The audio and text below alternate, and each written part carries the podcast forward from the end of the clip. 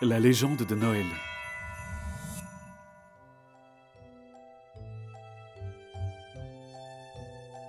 L'avantage d'un château abritant un tyran, c'est que les gens sont tellement occupés à guetter son arrivée qu'ils ne font pas attention au reste.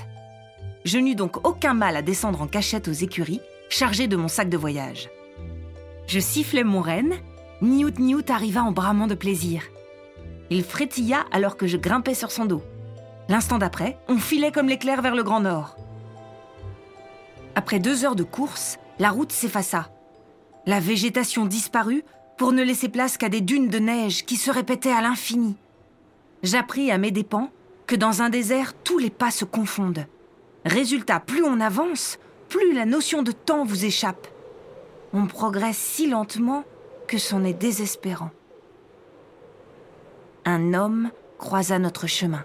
Il montait un ours blanc chargé de sacs qui lui battaient les flancs. Il portait un lourd manteau en peau, le visage dissimulé par un masque et d'énormes lunettes au verre bleuté. Il me salua d'un hochement de tête. Je me suis empressée de savoir s'il allait au nord, mais le froid me brûla la gorge. L'homme leva un pouce en l'air. J'allais lui demander si je pouvais venir avec lui, mais il me somma de me taire, un index devant la bouche. Puis il m'invita à le suivre. Jamais il ne dit un mot, même lors de nos pauses sous la tente. Pire, il restait impassible, même à mes meilleures blagues. On navigua pendant ce qui me sembla être une éternité. Finalement, mon ami silencieux pointa l'horizon.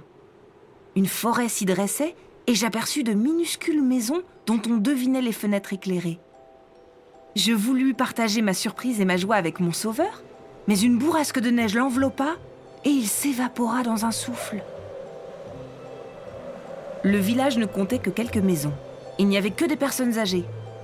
J'étais si heureuse de parler à nouveau qu'un flot de questions déferla.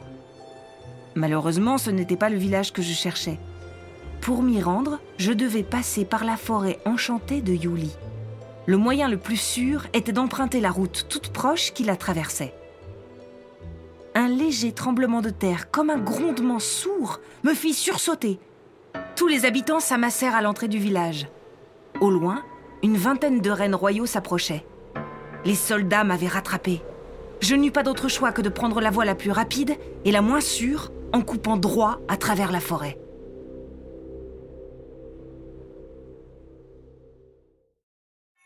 Qui la princesse va-t-elle croiser dans la forêt? Vous le saurez au prochain épisode.